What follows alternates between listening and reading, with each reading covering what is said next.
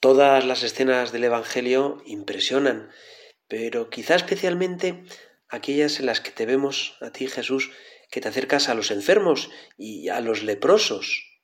Nos lo cuenta San Marcos. Se acercó a Jesús un leproso, suplicándole de rodillas, si quieres, puedes limpiarme. En aquella época, pues los leprosos se les tenía alejados, nadie se acercaba porque se consideraban impuros y contagiosos. Pero aquí está este leproso a los pies de Jesús, de rodillas.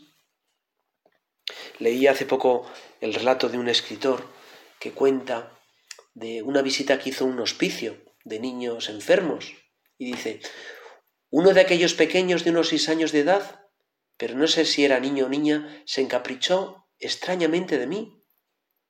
Era una cosa pequeña, miserable, pálida y medio alelada, yo nunca había visto un niño al que me sintiera menos inclinado a acariciar que aquel.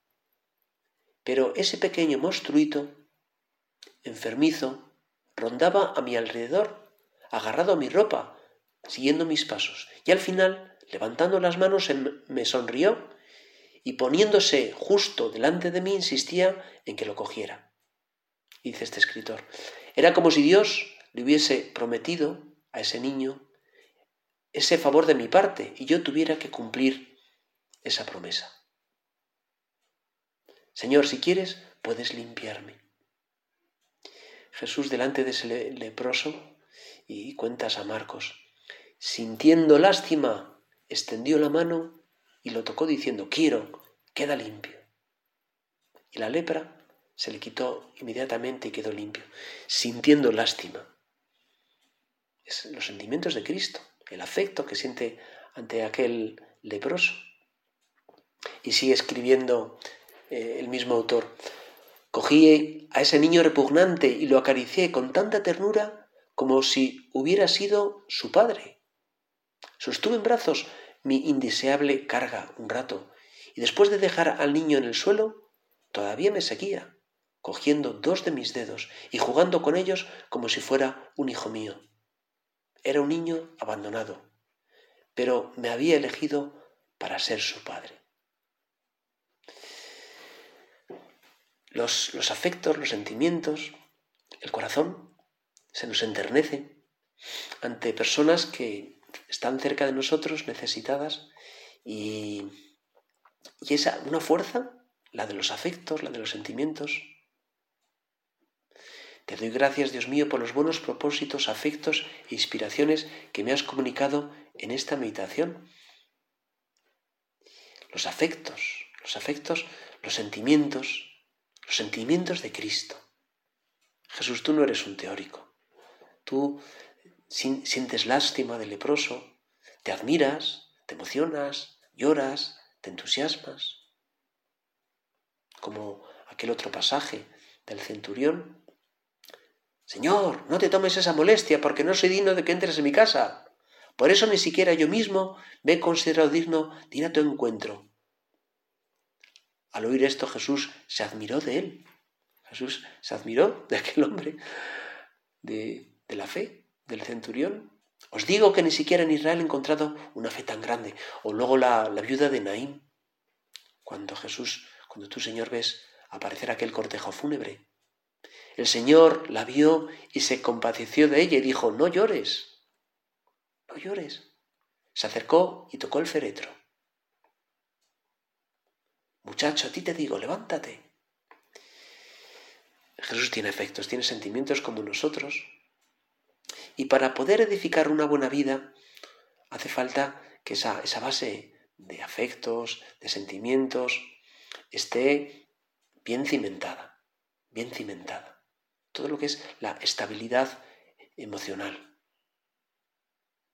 Dice el profeta Ezequiel, les daré un corazón de carne para que sigan mis preceptos, guarden mis leyes y los cumplan.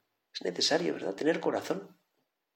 El hombre bueno del buen tesoro de su corazón saca lo bueno y el malo de su mal saca lo malo, porque de la abundancia del corazón habla la boca.